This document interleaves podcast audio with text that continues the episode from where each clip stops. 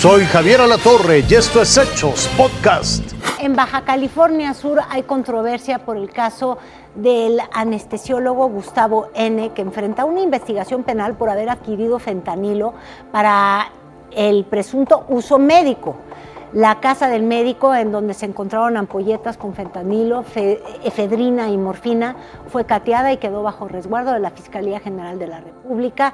Y aunque Gustavo N. presentó recetarios y los permisos correspondientes de la COFEPRIS, la autoridad pues no ha podido comprobar hasta ahora la legalidad. En ciudades como Tijuana, Culiacán y Sinaloa, y también Hermosillo, perdón, la comunidad médica salió a manifestarse para pedir pues sí, que no les persigan, que no los criminalicen.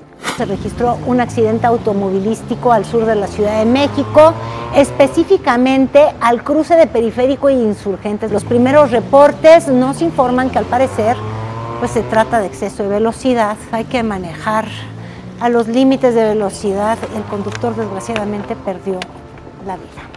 Tres mexicanos han sido reportados como desaparecidos en varios países del mundo. María Fernanda Sánchez, que ya sabe, desde hace días lo hemos estado reportando en Alemania, lleva ocho días que no la encuentra su familia. José Esquivel, originario de Michoacán.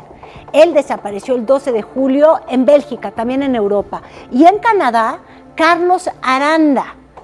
El día 7 de este mes es cuando su familia perdió el rastro. La pregunta es, ¿dónde están?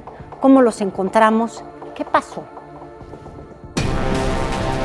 Julio resultó un mes devastador para varios mexicanos en distintas partes del mundo y para sus familias, que en algunos casos llevan semanas buscándolos sin encontrar ninguna pista que los lleve a su paradero.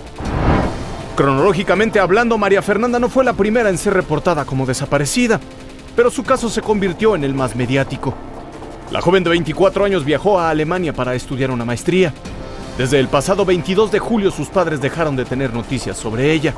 Al día de hoy continúan sin saber nada de su hija. desde que perdimos comunicación, la policía ya hizo algo el, lunes. Eh, siguieron algunos rastros con, perros entrenados que nos decía que los rastros los puede seguir un máximo de dos o tres días y no más.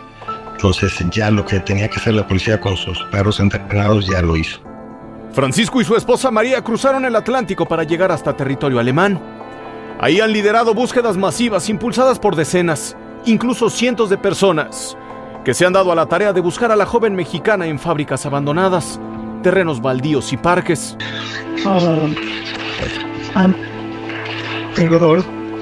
te queremos ver pronto, hija.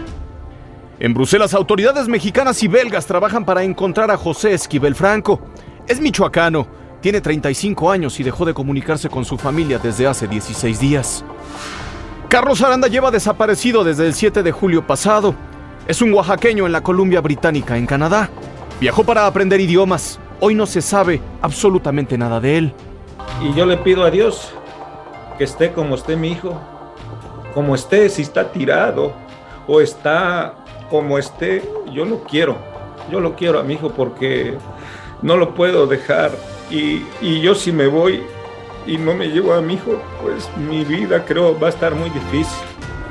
El hecho más reciente que envuelve a un mexicano en el extranjero no tiene que ver con una desaparición, sino con un ataque sexual tumultuario contra una joven de 27 años en la ciudad de París.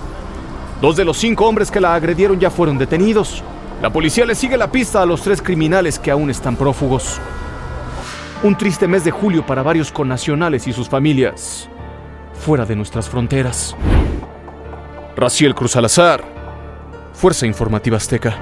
Es momento de ir más allá de nuestras fronteras. En Estados Unidos una ola de calor con temperaturas de hasta 40 grados Celsius este, pues tiene a 175 millones de personas bajo alerta. Es que el clima es extremo. Algunas de las ciudades más grandes de ese país, como Chicago, Nueva York y Filadelfia han abierto centros de refrigeración en bibliotecas públicas, centros comunitarios y pues para tratar de mitigar pues esta onda cálida que pues que les está aguando literalmente el verano. Dos personas desgraciadamente murieron luego de caer de un rascacielos en Berlín. Esto es en Alemania. Las autoridades han señalado que las víctimas pues se lanzaron de un piso 12 durante un incendio este, en este edificio que, que está usted viendo en las imágenes de 15 pisos. Los bomberos también informaron que hay una persona que está lesionada y hospitalizada. Una tormenta eléctrica puso a temblar a los residentes de un barrio de Boston. Esto es en Estados Unidos. Oiga, les cayó un rayo en este edificio, destruyó parte de las banquetas. Sustazo el que tuvieron, afortunadamente no hubo heridos. Pero pues oiga, esto de sentir que te entra la tormenta eléctrica por la ventana, pues no está nada tan agradable. Esto fue Hechos Podcast.